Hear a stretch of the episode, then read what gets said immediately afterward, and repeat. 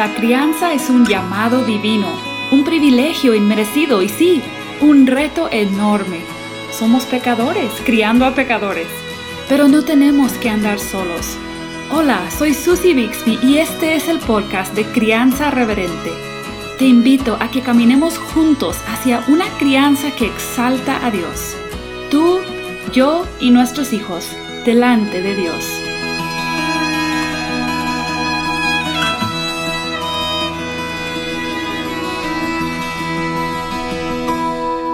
Después de una breve pausa para celebrar la bondad de Dios por los 100 episodios de Crianza Reverente, estamos aquí en el episodio 101 y estamos de regreso con la serie Niño, Niña o Niñe, obviamente sobre la ideología de género.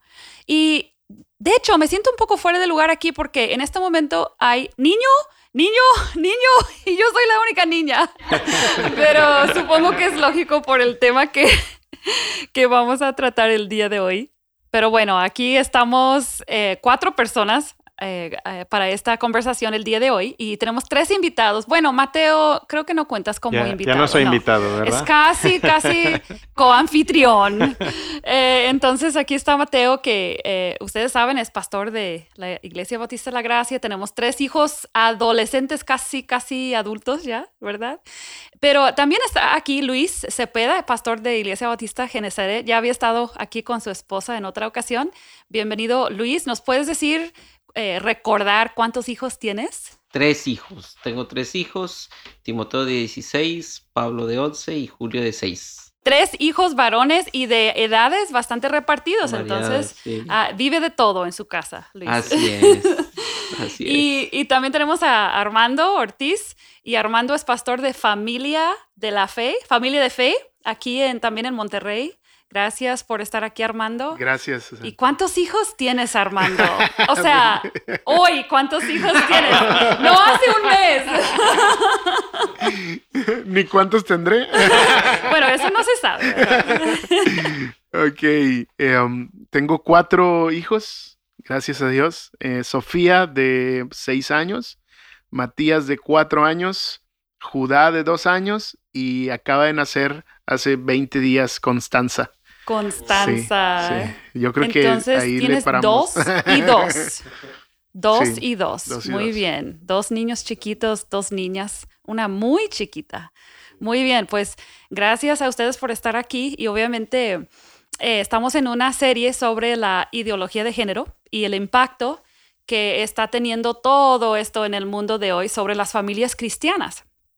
Y eh, ya habiendo establecido una base, ¿verdad?, bíblica eh, en los primeros episodios, hoy queremos eh, hablar específicamente de si, primero, si hay una diferencia entre criar a niños, varones y niñas, ¿verdad? Y qué sería esa diferencia, pero también cómo se ve el criar niños, hombres, ¿verdad?, en, una, en un hogar cristiano. Entonces, Mateo, quizás puedes ayudarnos a comenzar esta conversación hablando un poco de algo que tú y yo hemos comentado a veces, ¿verdad? Que qué tanto nos debe preocupar el criar a un niño varón de manera diferente a una niña o si eso es importante. Es una pregunta bastante compleja de contestar porque hay tendencias diferentes, eh, expectativas diferentes, eh, dependiendo de tu familia, de tu cultura. Eh, pero vamos a tomar un paso atrás antes de hablar de varón específicamente, porque tanto tu hijo como tu hija son seres humanos. Entonces, al ser seres humanos, tienen una naturaleza pecaminosa por igual, tienen la necesidad de la gracia de Dios para ser salvos, para crecer en santificación. Eso lo tienen los hijos y las hijas también. Entonces, lo que ellos necesitan en gran medida es lo mismo. Necesitan el Evangelio de Jesucristo, necesitan ser transformados por la palabra de Dios, necesitan desarrollar muchas de las mismas cualidades, porque es el fruto del Espíritu realmente lo que queremos que ellos tengan en su vida. A la misma vez, sí es verdad que el varón tiene una comisión que es un poquito diferente a la que tiene la mujer. Eso es parte del diseño maravilloso de Dios que, hemos hablado en episodios anteriores, ¿no? eh, el hombre debe de labrar, debe de guardar la tierra en Génesis 2.15. Recordemos hace varios episodios, quizás tres o así más o menos. Entonces, esto es lo que sí debemos de estar cultivando en nuestros hijos, ¿verdad? Que sean protectores, que sean constructores de cosas buenas, que sean proveedores y que sean eh, líderes serviciales, especialmente en la vida espiritual de la familia. Eso realmente es lo que nosotros queremos cultivar en ellos. Pero en el día a día, realmente el trato con nuestros hijos y nuestras hijas va a ser muy similar porque estamos queriendo generar los mismos, las mismas cualidades eh, en ellos, muchas de las mismas cualidades en ellos, ¿no? Ahora, como hay tantas perspectivas diferentes, no quiero que algunas personas entonces entiendan, ah, entonces es igual, eh, da igual unisex, todo igual, no importa, porque no es así. Sí hay una comisión diferente para el hombre, pero en la misma naturaleza pecaminosa es el mismo evangelio para ellos, es la misma palabra de Dios, son, es el mismo fruto del Espíritu para hombre y mujer. Simplemente se va a manifestar de una manera un poquito diferente en la vida de un hombre y en la vida de la mujer, especialmente cuando crecen. Y entonces cuando son niños más pequeños, quizás el trato va a ser muy parecido. Cuando son un poquito más grandes, sí vamos a intentar estar orientándoles hacia esas cualidades de, proteger, de proveer, de ser eh, la, lo que serán un día probablemente como cabeza espiritual de una familia.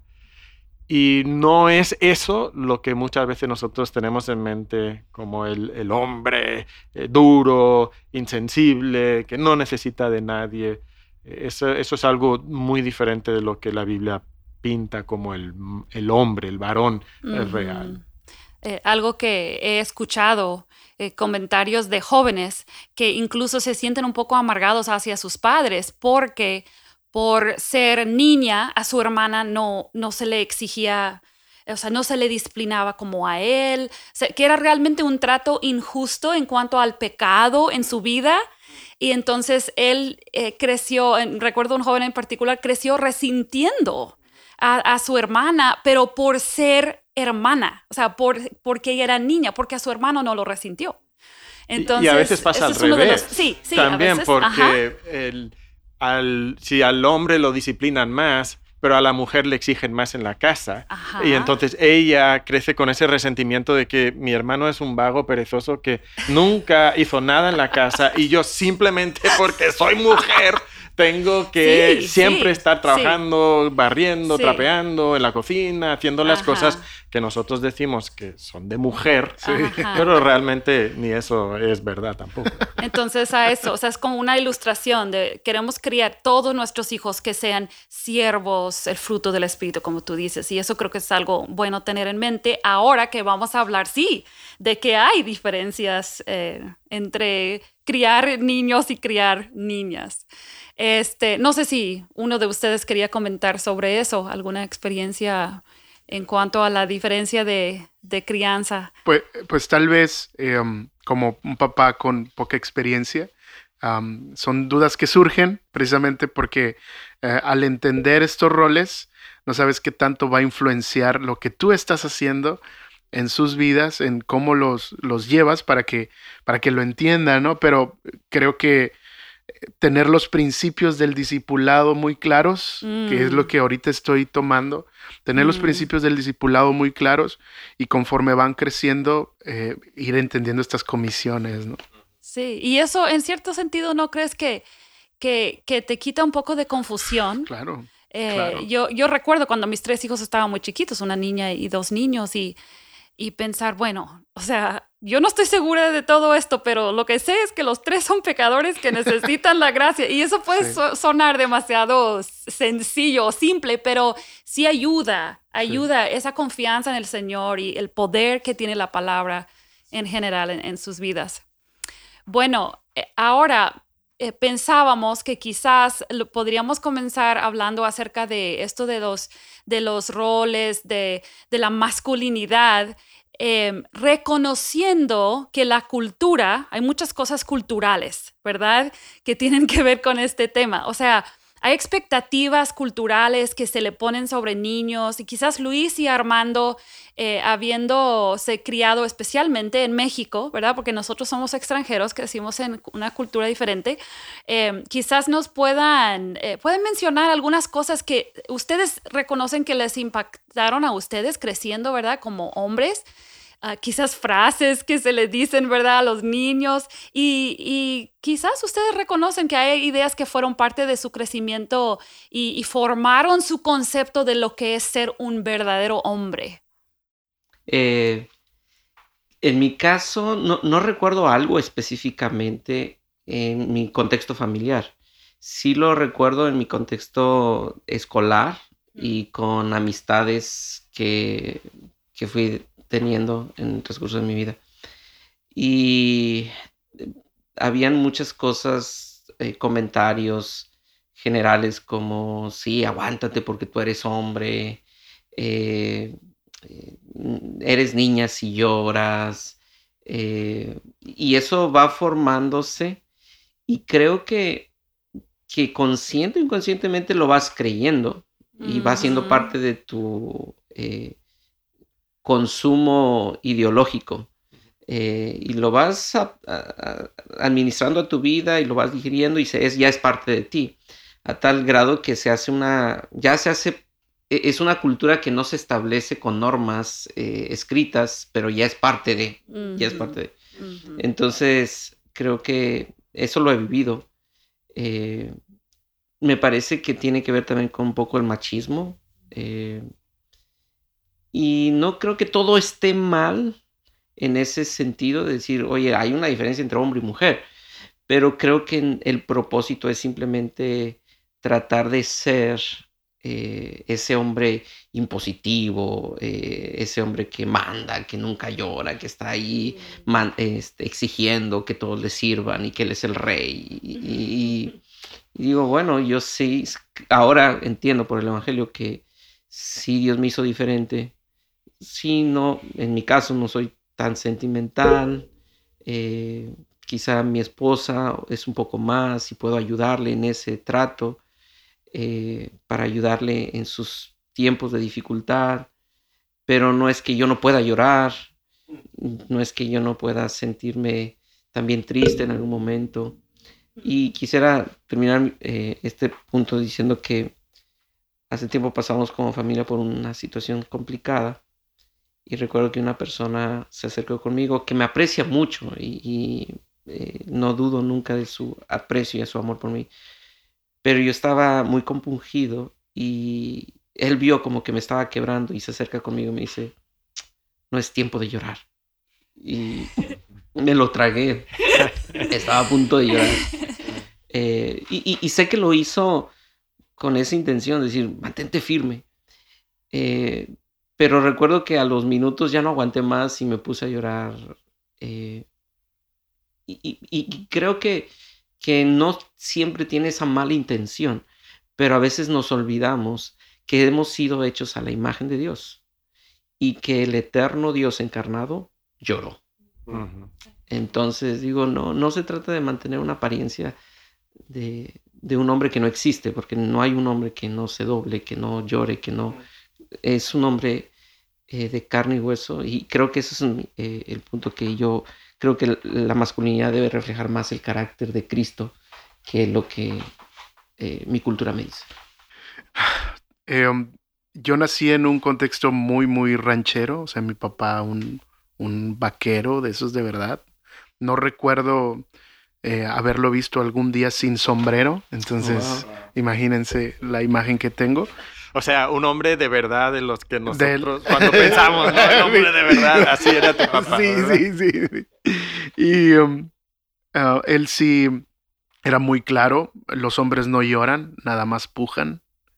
Entonces es una frase con la que crecí durante toda mi vida. Um, también una como superioridad por el hecho de ser hombre. Mm, um, una frase que no faltaba en la casa era eh, los hombres no hacen quehaceres, ¿sí? Usted nada más hace los mandados y sus hermanas se encargan de limpiar la casa y todo eso, ¿no? Entonces, pero al final era este sentido como, que, como que el hombre es superior, o sea, el, hombre está diseñado para que le sirvan, eh, para él tomar las decisiones, las riendas, eh, pero a la vez sin una responsabilidad real, porque otra cosa que él me animaba mucho, los hombres deben tener muchas novias, ¿no? O sea, eh, sí, sí hay un sentido equivocado completamente de lo que se supone es un hombre a la luz de la escritura. Obviamente mis papás no eran creyentes, em, pero pero este es el pensamiento mexicano, o sea, muy, muy, muy normal, esto es súper normal.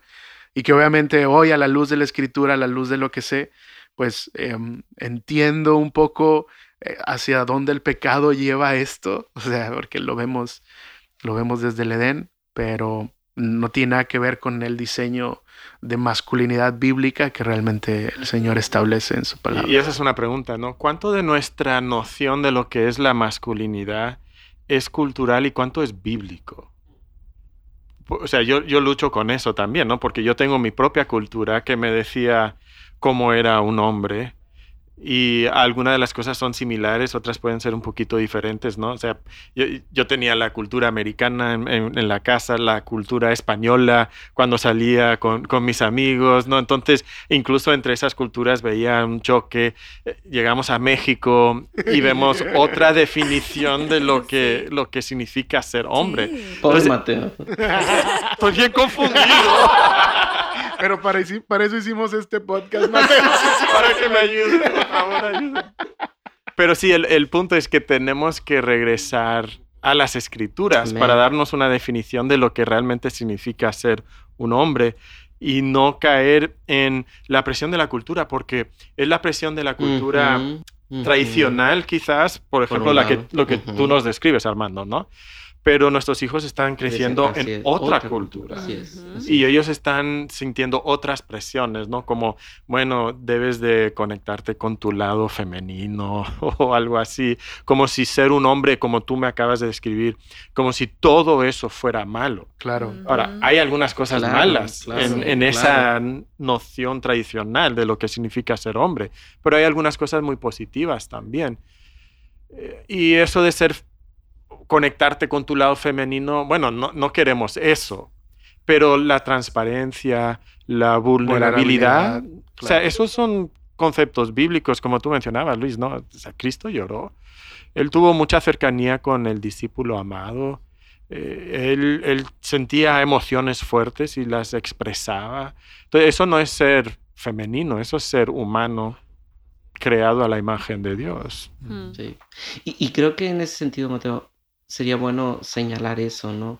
La tendencia nuestra es a ir al extremo opuesto. al extremo, sí. Eh, reaccionar. O sea, decimos, el machismo es malo y lo es, pero en vez de ir a la escritura, nos dejamos guiar por nuestro rechazo a eso y nos vamos al otro extremo. Entonces, creo que, como bien dice Mateo, tenemos que ir a la escritura y, y qué bueno es navegar en este tema sobre la plataforma que ya se estableció, que la masculinidad bíblica es clara en la escritura y tiene una función antes de la caída. O sea, antes de que el pecado llegara, Dios ya había establecido qué es lo que el hombre tiene que hacer. Así que esto no está marcado por el pecado, esto está marcado por el diseño divino. Y el hombre es un hombre, es, es eh, el ser que Dios creó para proveer, proteger y liderar servicialmente. Mm. Y, pensando en nuestras familias, ¿no? Como padres, porque yo soy madre, yo paso mucho tiempo con mis hijos varones, yo necesito entender también, ¿verdad? No solamente es mi esposo quien va a transmitirles, claro. hay muchas mamás que a lo largo de la historia han eh, torcido el concepto que sus hijos varones tienen de la masculinidad. Eh, de hecho, es todo eh, una rama de, psicología y todo, el, impacto que las mamás tienen sobre los hombres, los varones, los hijos varones. Entonces, eh, eso, lo que estamos hablando ahora de regresar a las escrituras, creo que puede sentirse eh, como nos podemos abrumar cuando escuchamos a la cultura diciendo todo esto y, quizás crecimos en, el machismo y entendemos que pues eso tampoco está bien, entonces ¿a dónde voy? ¿Verdad? Y, creo que no, no, nos tenemos que complicarnos y entrar en pánico, pero sí ir a las escrituras y no sé qué otras cosas, obviamente ya hablamos de Génesis 1 y 2, ¿verdad? ¿qué otros aspectos vemos de la masculinidad bíblica, quizás más en el Nuevo Testamento? Em, Luis, mencionaste un poquito lo de Cristo, quizás podemos abundar un poquito. Y, quisiera mencionar lo que Pablo hace, la estructura que Pablo tiene en Efesios 5 y Efesios 6, donde es claro el diseño que, que él está estableciendo con base en esa creación. Eh, el hombre amando a la esposa, la esposa sometiéndose al esposo y después viene hijos y ustedes padres crían en disciplina y amonestación del Señor. O sea, e, e, el hecho de que el, matrimonio esté mm. perfeccionando el diseño, o sea, no perfeccionando, pero representando el diseño divino, es la mejor plataforma que un hijo puede tener para ver cómo se vive la masculinidad. O sea, yo me puedo desgastar intentando hacerle ver a mi hijo cómo es, en teoría, la masculinidad bíblica, pero si él no lo ve, entonces será difícil para él eh, ver esa congruencia. Entonces, creo que sí es claro en esa estructura que Pablo estaba mostrándonos, inspirado por el Espíritu Santo, críen en ese ambiente de disciplina. Y, yo siempre había malinterpretado ese pasaje y lo usaba para críen en disciplina, paz, paz, paz. este es el mandato de Dios. Y, ahora veo, es en el ambiente, en, en la atmósfera de la disciplina del Señor, críen a sus hijos, vivan ustedes, padres, el Evangelio en esa vida disciplinada del Evangelio, reflejando el carácter de Cristo. Recuerdo que publicamos un artículo en Palabra y Gracia hace un tiempo, una traducción de, un artículo que decía, e, esta mamá estaba viendo cómo algunas de sus amigas dejaban que sus hijos les pegaran a las mamás, ¿no? o sea, no querían disciplinar, ¿no? Entonces, no, no, no se puede disciplinar al hijo. Entonces, ¿qué pasa? El niño pues se sale de control y ella estaba en el parque y el niño venía y le empujaba a la mamá, o la mamá le decía que hiciera algo, no le obedecía, eh, le lastimaba a la mamá a veces eh, corriendo y, y, lo que eh, la autora decía es que esa mamá está criando un esposo abusivo. ¿Por qué? Porque rehúsa criarle en ese contexto de disciplina, de crianza bíblica, de dominio propio. Y eso es lo que vamos a criar en nuestros hijos. Ahora también eh, recuerdo un amigo que era papá eh, y con su primer hijo, cuando era chiquito, de unos meses, ahí lo andaba como que dándole golpecitos, ¿verdad? Es que él es hombre, yo quiero tiene que, tiene que bajarse, ¿no?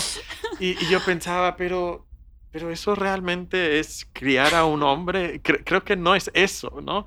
Eh, Cristo tomó las decisiones más difíciles por el bien de sus discípulos, por el bien de sus hijos, o sea, de nosotros. Eso es ser un hombre de verdad, no el que nunca llora, no, no el que nunca expresa sus emociones, sino el que sabe y puede tomar las decisiones más difíciles por el el bienestar de su familia, de su esposa, de sus hijos. Y es que aunque hay una ah, diferencia em, genética, biológica, que Dios mismo diseñó así, es bien importante entender para qué es. Para protección, para labrar, para cuidar, y no para abusar de eso, no para tomarlo como que, que pienso yo que muchas veces fue el mensaje en mi crianza es, este, tú eres así, pero y úsalo para beneficio propio, en lugar de ponerlo para el servicio, que fue para lo que Dios diseñó a Adán, para que sirviera.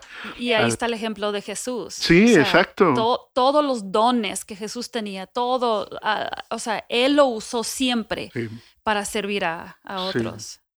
A veces he tenido que hablar, por ejemplo, Matías tiene cuatro años, Sofía seis, pero conforme va creciendo, cada vez se ve menos la, diferencia en fuerza, o sea, tal vez, y ahora Matías ya puede tener fuerzas como Sophie, ¿no? Entonces, yo soy más fuerte que ella y, y, sí le hago hincapié, sí, pero para que la protejas, no para que la dañes, o sea, pequeñas cosas que nos recuerdan por qué Dios nos diseñó así y que tal vez en algún momento pueden marcar su, su, su crecimiento, ¿no? Y, y, creo que hay un asunto también de énfasis, ¿no? Porque yo pienso, eh, yo también quiero que mi hija proteja, ¿verdad? En cierto sentido, yo quiero, mi hija va a tener eh, bebé si Dios se lo concede un día. Y ella, o sea, las mamás protegemos también, pero hay una diferencia de énfasis, de rol. Claro.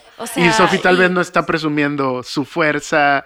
o sea, también la niña a lo mejor no está como pensando en eso. No piensan de la misma forma, sí. Pero creo que tener claro los roles, o sea, la, el, el, llamado que Dios hace al hombre y a la mujer en la Biblia nos ayudan a, a cultivar ciertos aspectos en nuestros hijos em, y quizás también a vigilar si vemos una total falta de cierta cualidad en, un hijo varón, por ejemplo, si vemos que no tiene ningún deseo de proteger a su hermanito o su, su hermanita, o como digo, pues, para poder y no solo no solo físicamente pero también puede ser emocionalmente verbalmente porque yo, recuerdo a veces tener que hablar con, con alguno de mis hijos y decirle mira tú e, es, es tu hermana entonces tú no debes de burlarte de ella, tú no debes de reírte de ella cuando algo le pasa o disfrutar de cuando ella sufre, no, tú, tú, debes de hacer todo lo opuesto. Eh, que es ayudarle. Y el eh, niño, ¿pero por qué? No tiene sentido. Es para eso. Pero es, es, parte, ¿no? O sea, no solo físicamente, pero otros aspectos también. Exacto. Entonces, no, tampoco es como, bueno, yo lo quise mencionar porque no es como súper complicado, sino simplemente esas cualidades, tratar de estarlas animando y, y cultivando. Y quizás podemos tomar unos momentos para hablar también de cosas muy prácticas, preguntas. Eh, tú, Armando, me, mencionaste que incluso juguetes. Sí, o eh, sea, pues obviamente. Tienes cuatro niños chiquitos. me imagino que... La casa está llena la casa está llena de juguetes y. Um, y uno, uno, uno, tiene estas dudas, o sea, pensando, como comentabas, muy puntual, eh, tienes como una animadversión a lo que ya entendías sobre el machismo y dices, no es por ahí, entonces tiene que ir por acá, yo tengo que cuidar que, que vaya en un balance y, y realmente terminas en el extremo, ¿no? Y no sé, tal vez yo he llegado, no, no, no agarres ese juguete y, ese es de los niños y ese es de las niñas. No sé qué piensan con respecto a ello. Las Barbies. los niños normalmente juegan con juguetes diferentes y de manera diferente cuando agarran los mismos juguetes. A veces es diferente, ¿no? Pero también es verdad que muchos niños ven, especialmente si tiene una hermana mayor, ¿no? Entonces ve cómo su hermana juega con su Barbie y cuando va creciendo, de manera natural va a imitar lo que ella hace, va a querer jugar con los mismos. Ella se lo pasa bien con esos, pues yo quiero también, ¿no? Eso es normal, no, es una indicación de que mi hijo tiene algo. Está dudando que sí es. Tiene disforia con, eso, ¿no? A, a, veces pasa lo mismo con, ah, mira, quiero ponerme los zapatos de mamá o quiero ponerme... Los tacones, ¿verdad? Sí, los tacones, el maquillaje. Eh, ¿Quiere decir que, es, que está confundido? No, él ve a su mamá y igual que ve al papá quizás a veces rasurarse y él, él quiere rasurarse, ve a la mamá ponerse maquillaje y él quiere. Y son buenos momentos para hablar con ellos y decir, mira, pues, o sea, esto, las mujeres se ponen maquillaje, no tanto los hombres, pero a veces reaccionamos exageradamente, ¿no? Como padres, ¡ay, no! no Hijo mío, no te desvíes, ¿no? Y, es un niño de tres años que simplemente está viendo a mamá ponerse el maquillaje y dice, yo quiero, ¿no? Eh, pero eh, no, a veces nuestra misma reacción hace que ellos tomen un interés desmedido, ¿no? Cuanto más le decimos a un niño que no haga algo, a veces más lo quiere hacer. Y especialmente si produce una reacción fuerte. Sí. sí o sea, yo pienso en, en, las muñecas, ¿verdad? Porque seguro que tu hija tiene muñecas, ¿verdad? Mi hija tenía muñecas y de repente, especialmente el que vino después de ella, el, el hijo menor, la veía jugando con sus muñecas y, y, o sea, hay, yo conozco a papás que no, mi hijo nunca va a agarrar una muñeca en sus brazos, ¿verdad? Eso es de niña. Y entonces, nunca va a agarrar a su hijo. Seguramente. meses para ayudar a su esposa. Exacto. Entonces yo digo que un niño agarre una muñeca no necesariamente es momento de pánico, pero es una oportunidad. Porque, ¿qué le, o sea, yo como mamá, ¿qué le puedo decir? Ay, mijo, espero que un día Dios a ti te dé una familia y a las 3 de la mañana cuando su mamá está bien cansada y el bebé está llorando, tú sepas muy bien arrullarlo, ¿verdad?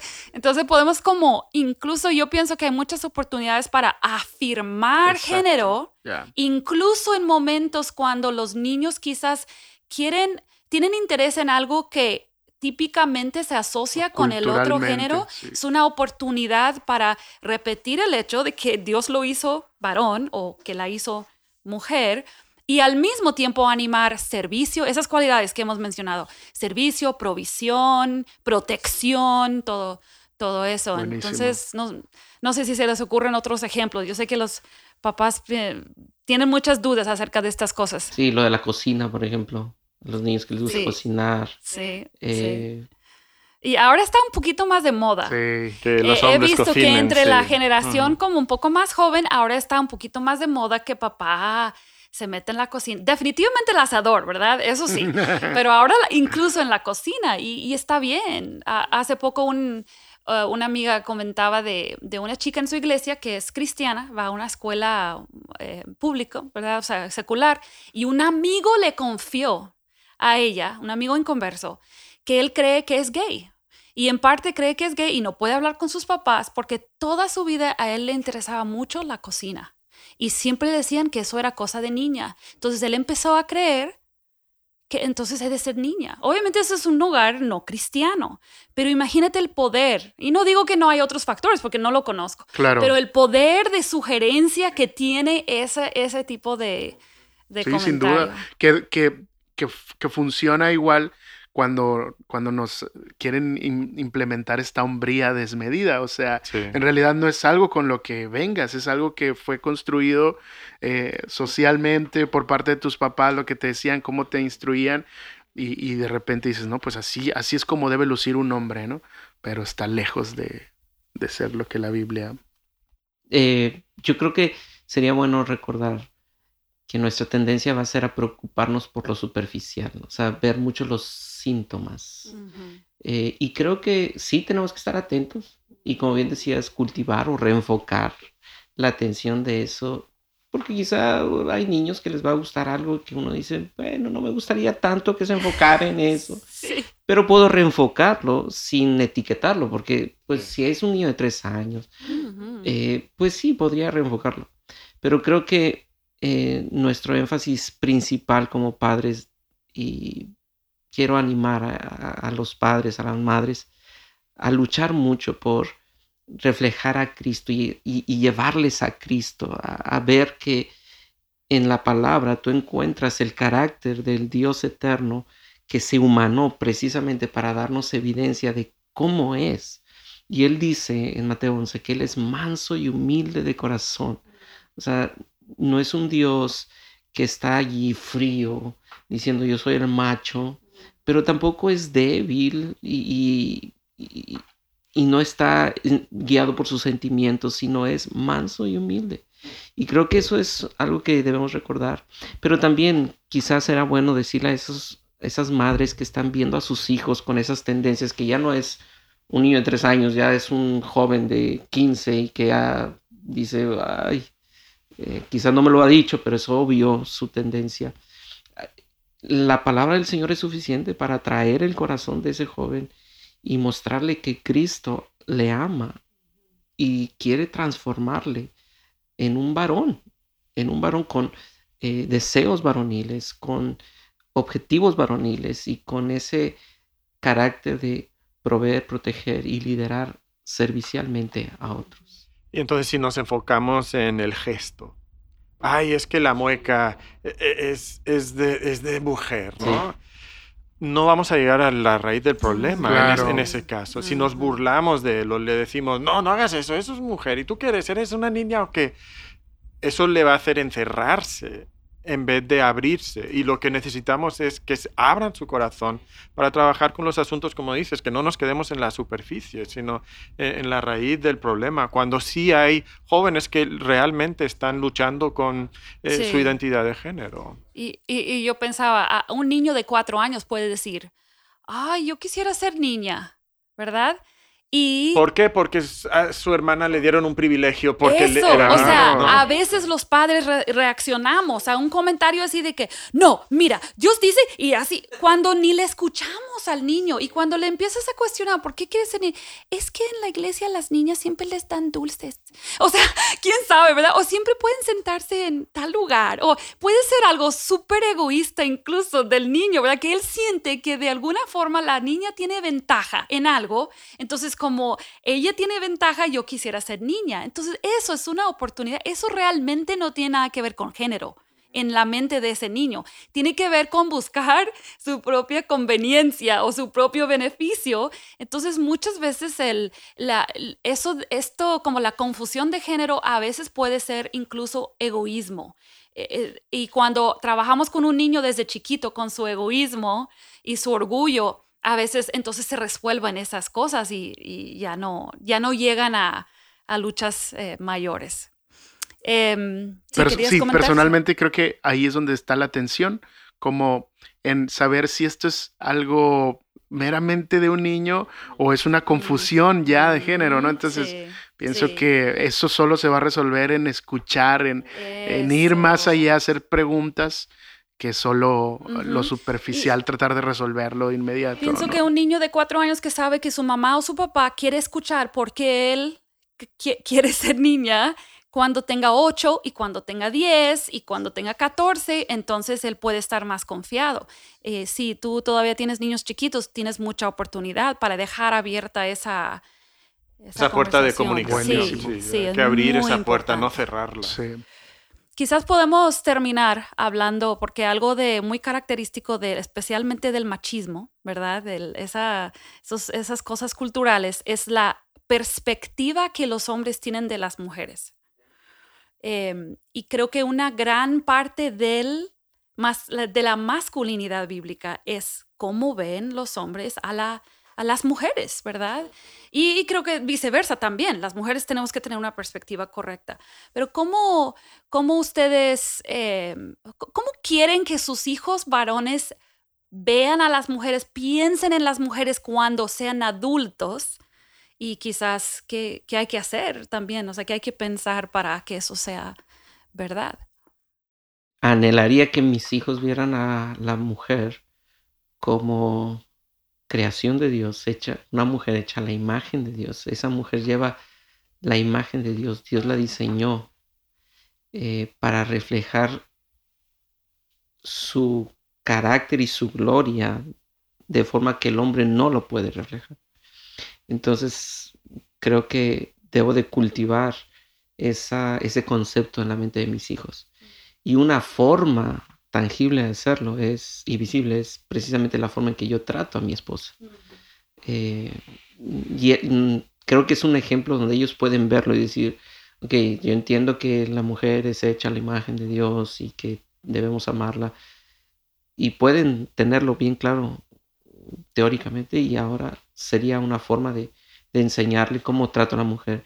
Y, y ayer platicaba con mi esposa de eso, de cómo también el cuidado y la honra a la modestia de la mujer, a la a, decir la feminidad bíblica se valora. No, no estoy desbocado por el feminismo o los efectos del feminismo, sino valoramos tanto la feminidad bíblica. Y creo que eso también es una forma de, cultivar que ellos tengan un concepto eh, bíblico de la mujer. Pues coincido contigo, Luis. Si acaso podría agregar em, que cómo, cómo, pueden tener en mente y pueden tener claro el hecho de que las mujeres em, tienen una comisión distinta, pero que juntos hacen que el plan de Dios se lleve a cabo, ¿no? O sea, como esta, este corazón complementarista. Y em, por otro lado, creo que hay varios pasajes donde nos invitan a ver a la mujer como un vaso frágil, o sea, como, y entiendo lo que Pedro está tratando de decirle a los maridos, ¿no? O sea, como la delicadeza con, con esta fuerza que tú tienes, este tal vez, este diseño distinto físico, biológico que tienes, es, es para funcionar en, en amor y protección más que en destrucción y aplastar, ¿no? Entonces, pues tal vez eso El apóstol Pablo le dice a Timoteo que vea a las mujeres de la congregación como hermanas, ¿no? Y creo que es un buen parámetro para enseñarle a nuestros hijos eso. Entonces, no es un, cuerpo al que conquistar, ¿verdad? Seguramente, Armando, en el contexto en el que tú te criaste, no era eso, ¿no? O sea, eh, si no eras eh, hombre ya de verdad a los 14 años o 15 años, algo andaba mal, ¿no? Y, creo que cultivamos eso en, nuestra, en nuestra, nuestro mundo, eh, con tanto énfasis en la sensualidad, en la sexualidad, y nuestros hijos pueden crecer viendo a las mujeres como objetos, pero son hermanas, hermanas que debemos de, cuidarlas, amarlas, eh, porque sí, son, son parte de nuestra familia y si no lo son, queremos que lo sean, ¿verdad? Entonces hay que cuidar ese aspecto. A mí me encanta el versículo que dice que los hombres deben ver a, sus, a, las mujeres como coherederas de la gracia de Dios. Y, cuando pensamos en la gracia, la gracia es inmerecida. Y entonces ni, ni el hombre la merece ni la mujer la merece. Somos coherederos de, de la gracia de Dios. Y, y yo quisiera mencionar a las mujeres, a las mamás solteras que están escuchando.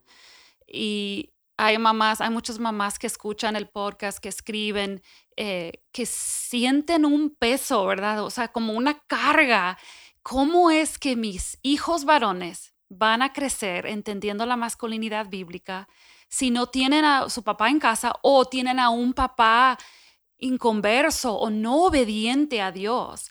Y creo que las mamás, aunque no podemos proveer directamente el ejemplo, de la masculinidad, obviamente, pero cuando nosotras vivimos nuestra feminidad bíblica de todas las maneras que podemos y constantemente em, exponemos a nuestros hijos varones a ejemplos.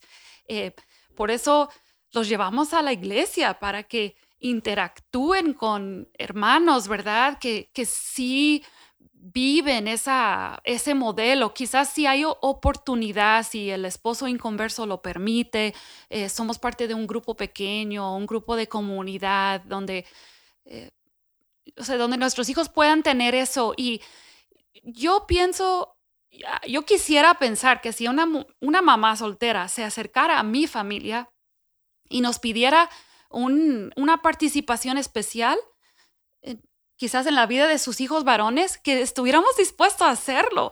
Entonces yo, yo pienso también que en nuestras iglesias quizás podemos estar un poquito más atentos.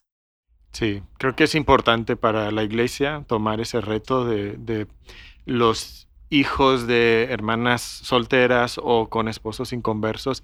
A la misma vez también quisiera añadir mi palabra de ánimo que el día de hoy se ha estilado mucho decir que es esencial que tengan el modelo de lo que es un varón y que si tú no tienes ese modelo, entonces tú no puedes llegar a ser un, hombre bíblico. Y eso es completamente falso, porque la gracia de Dios es suficiente para que nosotros seamos hombres como Dios quiere que seamos. Y sí es un reto mayor, sin duda, pero la Biblia está llena de familias disfuncionales, de padres disfuncionales, pero hijos que reflejaron la gloria de Dios en sus vidas. Y creo que, eh, hermana, si estás ahí sola, es una lucha y, oro por, por ustedes, pero eh, no crean que es imposible. Así es. Hay gracia para eso. La palabra de Dios y la iglesia, ahí están, o sea. Sí. Y, los que sí tenemos esas unidades familiares un poco más tradicionales, creo que es una responsabilidad también que tenemos de, de orar, de, eh, quizás tú dices, pero es que yo, ¿qué puedo hacer? O sea, puedes invitar a esa hermana con sus hijos a tu casa, ¿verdad? Exacto. Entonces, sí, pues muchas gracias, hermanos. ¿Algún comentario que alguien se quedó con las ganas?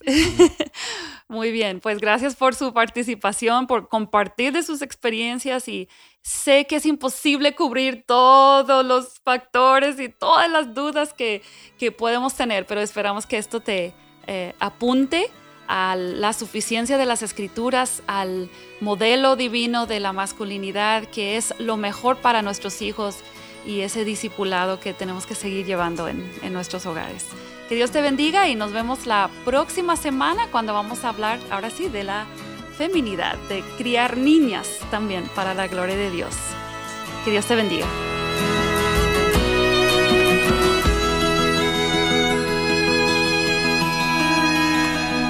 Acabas de escuchar el podcast Crianza Reverente. Para escuchar más episodios, leer la transcripción o conocer nuestro blog, entra a la página crianzareverente.com o síguenos en Facebook o Instagram para que no te pierdas ningún recurso.